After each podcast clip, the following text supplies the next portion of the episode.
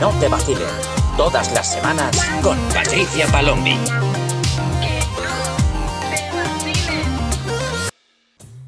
¿Qué pasa, gente chica? Yo soy Patricia Palombi y estás escuchando un nuevo episodio de Que no te vacilen, el podcast donde hablamos sobre las relaciones de la generación Z y de la generación millennial. Hoy vamos a hablar sobre un tema que os va a encantar porque muchos, muchos, muchos mensajes me piden por favor, Pati, habla de esto, habla de esto en algún episodio. Hoy vamos a hablar, sí señor, de los celos. Es que los celos son una cosa muy jodida, ¿eh? porque todos los hemos sentido en algún momento y el problema es que cuando se te van de las manos hay gente que no los sabe controlar y pueden llevar a relaciones muy turbulentas. Incluso si nos vamos a casos extremos podemos estar hablando hasta de violencia, o sea, son cosas que realmente si no sabemos gestionar bien pueden traernos muchísimos problemas. He recibido un montón de mensajes directos diciendo que hablase sobre los celos, pero no solamente de manera abierta, tipo, oye, habla de los celos, sino muchas veces las cosas que me decíais eran como una capa más de, de, lo que son los celos. Por ejemplo, en el episodio anterior muchas me preguntasteis, oye, pero ¿por qué no has hablado, por ejemplo, con esto de las redes sociales, de cuando te fijas en si sigue a una persona nueva o deja de seguir a una o sigue a tres más o solo sigue a chicas o no sé qué, no sé cuántos? Y claro, yo os contesté que no hablé de eso en concreto porque para mí eso no es un tema de redes sociales, eso no tiene que ver con las redes sociales. Sí sucede en las redes sociales, pero ese no es el principal problema. Eso es una cosa de celos. Y todo depende de cómo lo gestiones tú. Que una persona empiece a seguir a, a otra no es nada importante dependiendo del punto de vista. Ahora, si tú eres una persona celosa y te estás centrando en eso, entonces obviamente es una cosa que te afecta mucho. Mientras que otra persona que no es celosa o no pone su foco en eso, directamente es que ni se entera. Entonces no es un gran drama. Por eso hoy sí que vamos a explicar más lo que es el tema de los celos, por qué surgen, cómo podemos gestionarlos, porque veo que es un problema bastante común. Vale, ¿por qué surgen los celos? O sea, los celos principalmente aparecen porque queremos poseer algo solo y exclusivamente nosotros. O sea, es como queremos que algo sea solamente nuestro y queremos controlarlo y queremos que no forme parte de nadie más. ¿Es malo sentir celos? Bueno, pues depende. Obviamente los celos en sí, como sentimiento independiente, por así decirlo, no es nada malo, es como un sentimiento más, pues como sentimos alegría, ira, lo que sea. Y los celos en una medida normal es, es algo común y no pasa nada. ¿Cuándo hay un problema? Cuando empezamos a sentir celos de manera. Mm, de manera desmesurada. O sea, en el momento en el que ya nos empieza a afectar, porque ya estamos centrados en lo que está haciendo nuestra pareja, todo nos afecta, su comportamiento, todo, todo, todo. Porque al fin y al cabo el problema es un problema nuestro, no es un problema ni siquiera de la otra persona. O sea, es un problema nuestro. Y tenemos que aprender a gestionarlo nosotros, porque eso viene derivado de otra serie de cosas de las que vamos a hablar ahora, que si tú esas cosas no las tienes bien, bien atadas y bien trabajadas, obviamente te va a desembocar en unos celos patológicos que van a destruir al final todas las relaciones que tengan, porque ninguna persona normal va a soportar esa cantidad de presión por parte de su pareja. ¿Y por qué digo esto? Porque normalmente la gente que suele tener celos de manera pues como patológica, ¿no? Acaba teniendo ciertos comportamientos eh, desmesurados, pues como estar controlando qué hace tu pareja, controlarla en redes sociales, incluso llegar a, invadir su privacidad, ¿no? De mirarle los mensajes, mirarle las redes sociales, los mensajes de, de Insta, de Facebook, de WhatsApp. Eh, necesitar que tu pareja esté todo el rato diciéndote con pelos y señales qué está haciendo, con quién está, eh, a dónde va, cuándo vuelve, cuándo no sé qué. Claro, todo esto es un comportamiento tan extremo que al final la persona que está con, contigo es, es, o sea, es, que es insostenible, no, no va a poder mantener eso.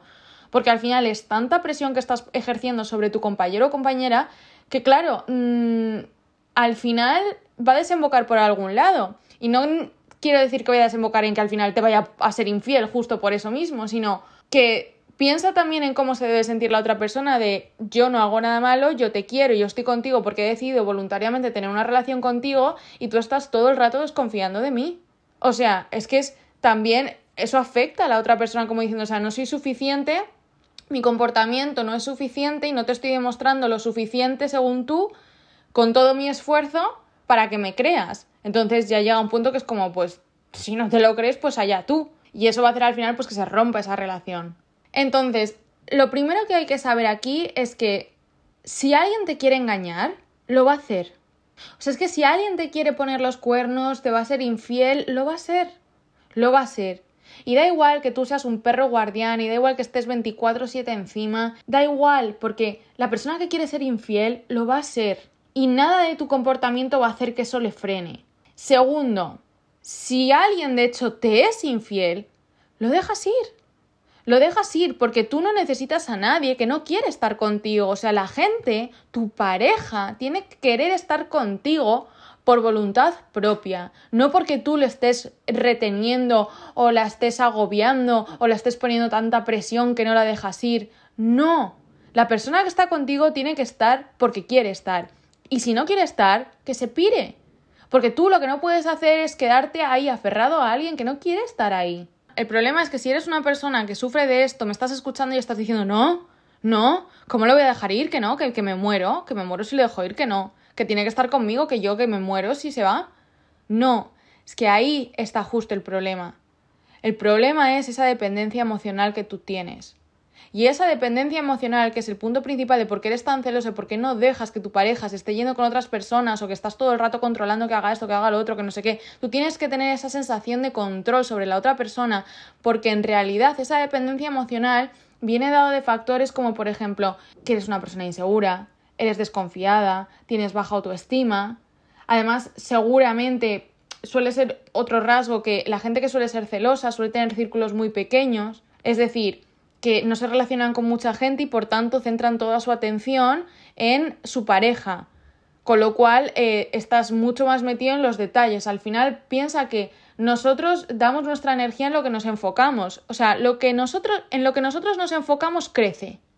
Por eso es tan importante también a la hora de tener pensamientos buenos o malos o tener motivación buena o mala, aprovechar esa motivación porque donde tú pones tu foco de energía eso se agranda. Si tú tienes un problema y lo único que haces es sobrepensar ese problema, ese problema se agranda, ese problema parece un mundo.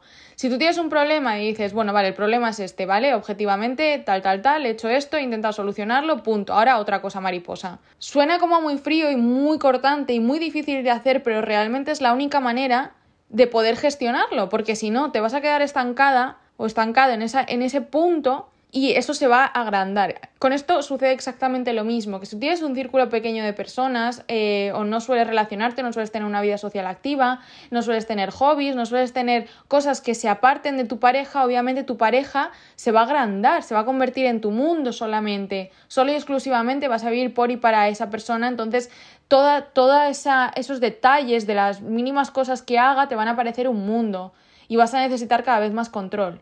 Y luego hay otra opción también por lo que pueden surgir los celos y es por experiencias pasadas. Pero aquí me gustaría hacer un inciso, ¿no? Y es que a veces eh, una persona no era celosa hasta que ha tenido una o varias experiencias malas donde le han sido infiel y entonces ahora ya desconfía. Vale, esto es normal. O sea, es normal que cuando tú has pasado por cosas malas, entonces vayas un poco con el freno echado.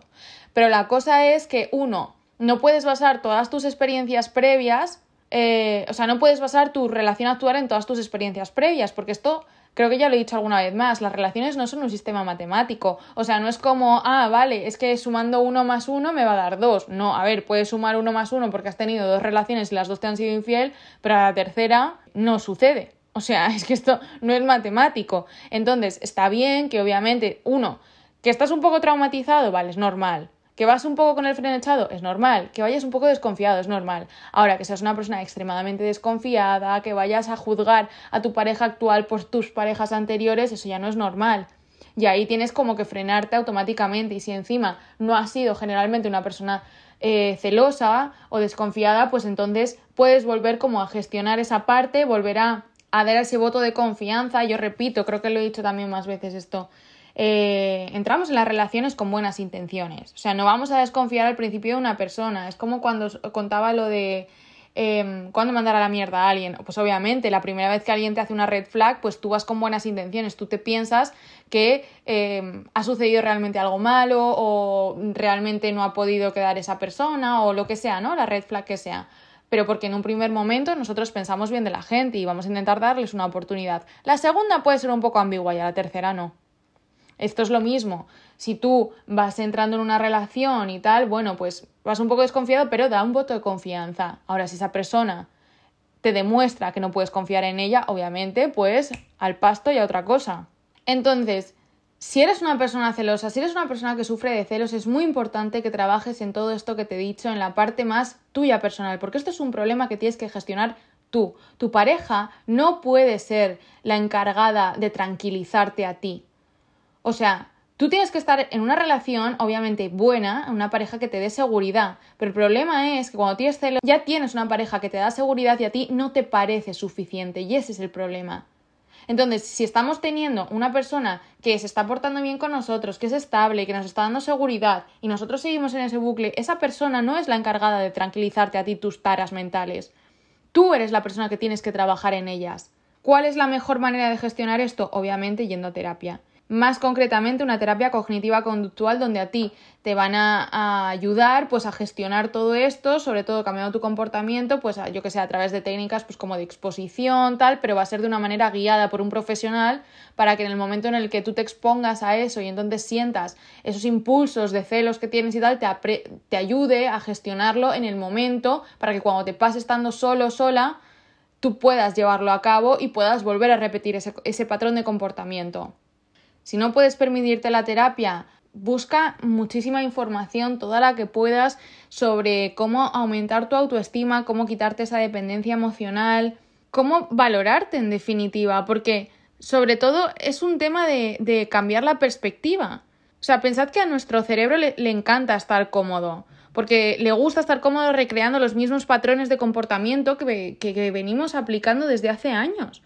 Por eso hay que ponerlo a propósito en posiciones incómodas para gestionarlo de manera diferente. O sea, de la noche a la mañana no, no te va a desaparecer esto, no, no sea, ya sean los celos o sea lo que sea, no te va a desaparecer de la noche a la mañana. Es algo que vas a tener que trabajar.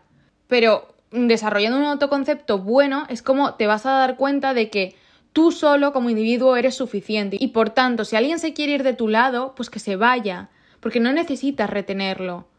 Y con esto del cambio de perspectiva que parece muy difícil y tal, hoy quería además aprovechar y finalizar el episodio de hoy pues ofreciéndoos una perspectiva de las parejas desde un punto de vista un poco más, pues no sé, espiritual o no sé cómo llamarlo, ¿no? Pero el mensaje es que cuando la vida a veces no te da algo es porque no lo mereces, porque mereces algo mejor. O sea, a veces tú quieres aferrarte a un cacho de mierda, pero resulta que como tú no lo eres, la vida te está diciendo, oye, Catalina, deja ese man porque es que te mereces algo mejor.